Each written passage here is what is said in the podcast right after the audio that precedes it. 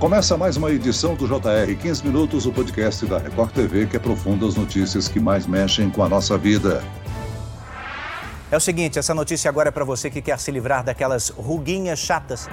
Cada vez mais as pessoas buscam procedimentos estéticos para rejuvenescer de uma forma radical a Anvisa emitiu um alerta para os profissionais de saúde e a população sobre a identificação de lotes de toxina botulínica falsificada. A substância é utilizada para procedimentos estéticos.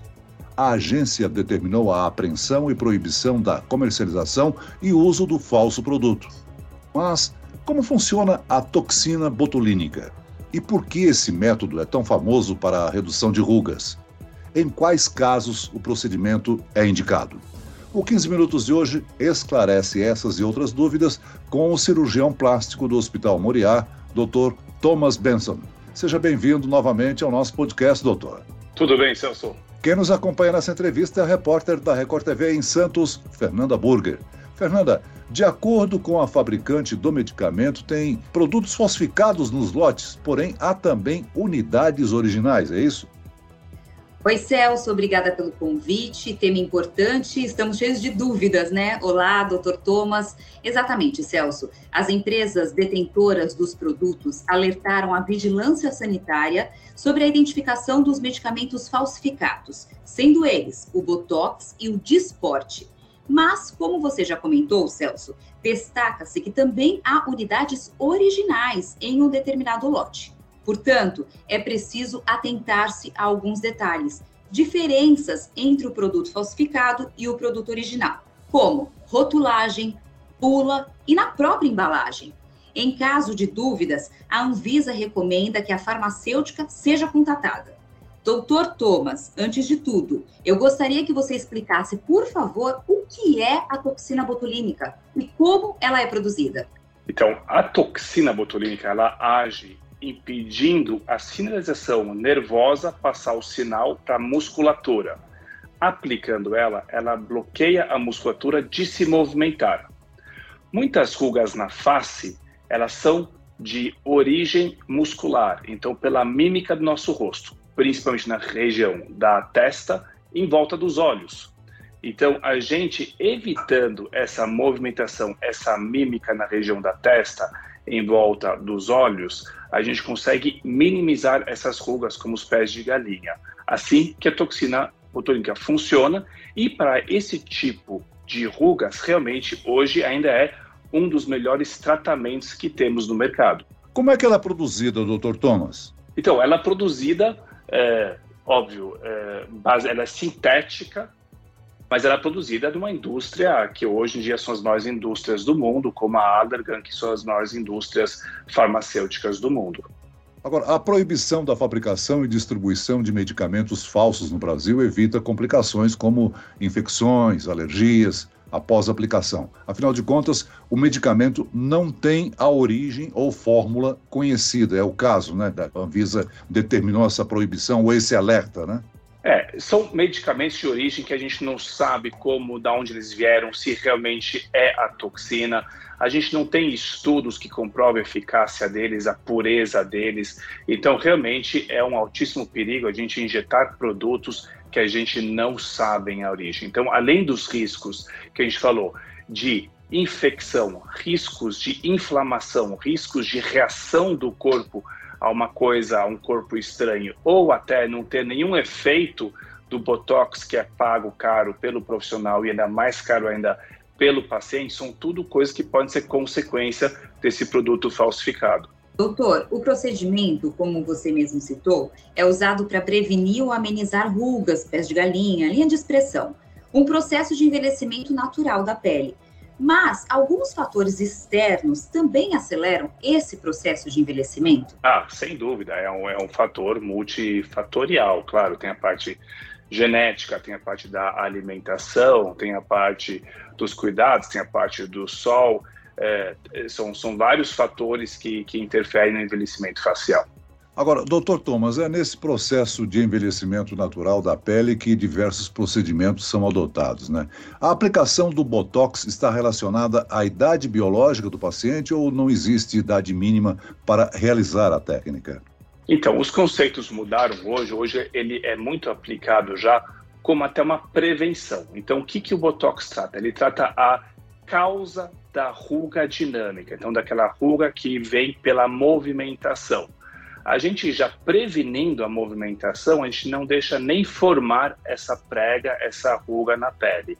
Então, hoje em dia, a gente começa, em muitos casos, já relativamente cedo. Então, já temos pacientes na idade em volta dos 20 e poucos, já começando a aplicar como a prevenção. Doutor, e quais os locais mais recomendados para a aplicação da toxina botulínica? Porque a gente vê diversas clínicas oferecendo o serviço. Esses pontos têm contraindicações? Em quais clínicas, aonde realizar o procedimento do Botox? Então, claro, sempre se deve ser feito com um profissional que é capacitado. Hoje em dia vemos os profissionais mais capacitados, que melhor a maior formação nessa área e a melhor qualificação são realmente cirurgiões plásticos e dermatologistas que têm todo um background médico por trás e também uma preocupação com a qualidade do procedimento, inclusive do produto. Doutor, parece um procedimento, uma aplicação simples, né? Rápido, nada muito invasivo. Mas e os resultados? Eles são imediatos? E por quanto tempo dura a ação da toxina botulínica na região aplicada, doutor Thomas? E mais uma coisa, serve só e tão somente para estética ou a toxina botulínica também já é usada em outras áreas da medicina? Então, vamos lá. O, o procedimento é relativamente simples e rápido, isso que fez ele é, migrar para outras áreas é, também, até para profissionais não tão qualificados. Porém, a qualificação e o detalhe faz toda a diferença no resultado, na durabilidade e também de evitar complicações que podem acontecer ao curto e ao longo prazo.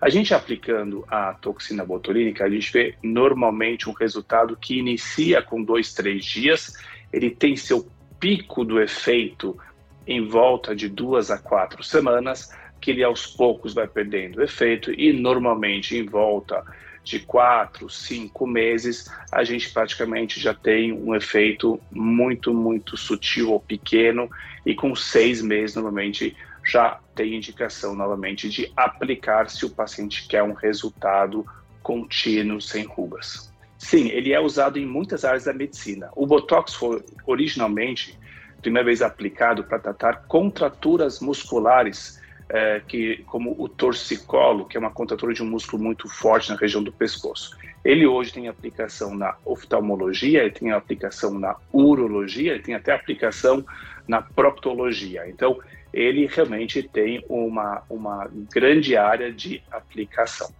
Doutor, deixa eu aproveitar a pergunta da Fernanda e sanar uma dúvida. Eu tenho um amigo que informou que depois da aplicação de Botox, a enxaqueca que ele sofria sumiu. Pode ser isso? Sim, é uma das áreas também que é aplicado.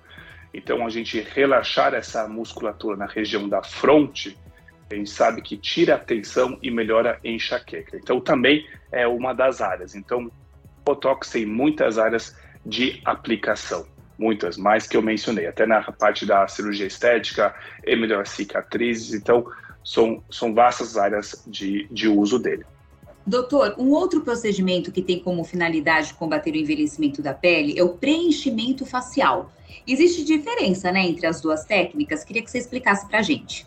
Em questões do preenchimento e Botox, são é, duas visões totalmente diferentes. Enquanto o Botox trabalha realmente na paralisação da musculatura, que é causa de certas rugas, que a gente chama as rugas dinâmicas, o preenchimento, ele não, ele não trata nenhuma causa, ele trata, ele tenta camuflar rugas mais afundadas, preenchendo elas e nivelando elas.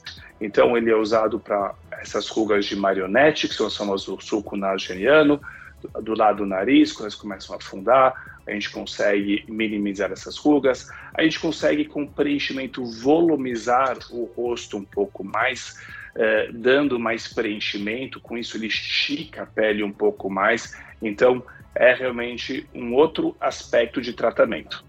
Voltando a falar da falsificação, doutor Thomas, Para não ser vítima do uso indevido desses medicamentos, a recomendação para as pessoas que buscam os benefícios do Botox é verificar se o produto utilizado está registrado na Anvisa, né? E aí o paciente ele tem direito de ver o frasco, doutor? Quais são as orientações? Então, primeiramente, realizar com um profissional é, capacitado, qualificado, que vai já ter uma preocupação muito grande de oferecer o, melhor serviço, melhores produtos para os pacientes. Com isso, esse profissional já vai provavelmente checar esse frasco. Porém, claro, todo paciente pode ver o frasco, frasco deve tirar uma foto do frasco, ele tem todo o direito para ver o que, que é aplicado nele, o que, que é usado nele e até conversar com o médico sobre isso. Agora, essas recomendações são válidas não somente com a toxina botulínica, mas para qualquer produto que vai ser injetado num tratamento estético, né? Para qualquer produto que vai ser injetado, como qualquer procedimento que vai ser realizado. Então, eu, como profissional, mestre cirurgião plástico de face, é, eu acho que é um direito do paciente de saber todos os detalhes que vão ser feitos no rosto dele ou no corpo dele, inclusive qualquer produto ou qualquer procedimento. Ele ser bem informado e saber tudo que vai, passo a passo, que vai ser realizado. Agora, o senhor já salientou aí que escolher o profissional que irá fazer o procedimento também é muito importante. E essa decisão não pode levar em consideração somente o preço, né? O preço baixo pode muitas vezes ser uma porta de entrada para algum perigo, né? Sem dúvida, isso que, que eu menciono sempre. É claro que custo e preço é uma coisa fundamental para todos nós, mas tem que entender que qualidade, seja do profissional e do produto, vai ter seu preço no mercado e quando a gente mexe nosso corpo, principalmente nosso rosto, são coisas que a gente tem que levar muito em conta.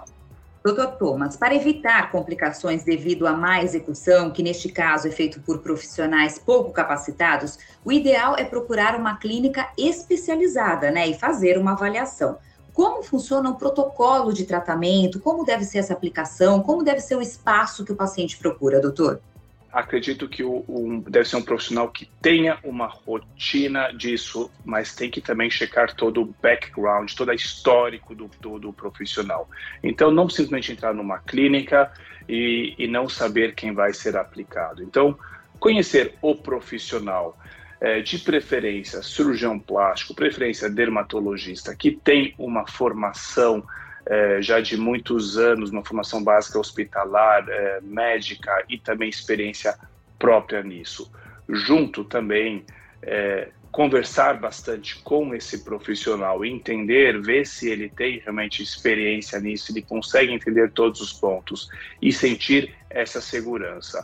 Então, essa é o, o, principal ponto. Depois, óbvio que no que a gente já conversou, novamente, entender que vai ser feito e checar o produto e ver o produto eh, também faz parte. Doutor Thomas, é bastante comum casos de pacientes que realizaram procedimentos estéticos em consultórios odontológicos. O profissional, o dentista, é autorizado a realizar essa técnica? Sim, ele tem a, a, liberação pelo Conselho Regional da profissão deles. É, acredito também que eles têm uma, uma, uma capacitação e conseguem fazer isso bem. Porém, novamente, tem que entender que o especialista realmente que tem uma formação médica para isso, que teve uma residência de 5, 6 anos nessa área, que só trabalha com isso, é o cirurgião plástico ou o dermatologista. Muito bem, o 15 Minutos de hoje termina aqui. Eu quero agradecer a participação e as informações do cirurgião plástico do Hospital Moriá, Dr. Thomas Benson. Muito obrigado, doutor. Celso, muito obrigado pelo convite. E agradeço também a participação da repórter da Record TV em Santos, Fernanda Burger. Obrigado, Fernanda. Obrigada, Celso. Obrigada, doutor Thomas. Esse podcast contou com a produção de David Bezerra e dos estagiários Lucas Brito e Kátia Brazão. Sonoplastia de Marcos Vinícius, coordenação de conteúdo Edivaldo Nunes e Teni Almeida. Direção editorial Tiago Contreira. Vice-presidente de jornalismo Antônio Guerreiro. E eu, Celso Freitas, te aguardo no próximo episódio. Até amanhã.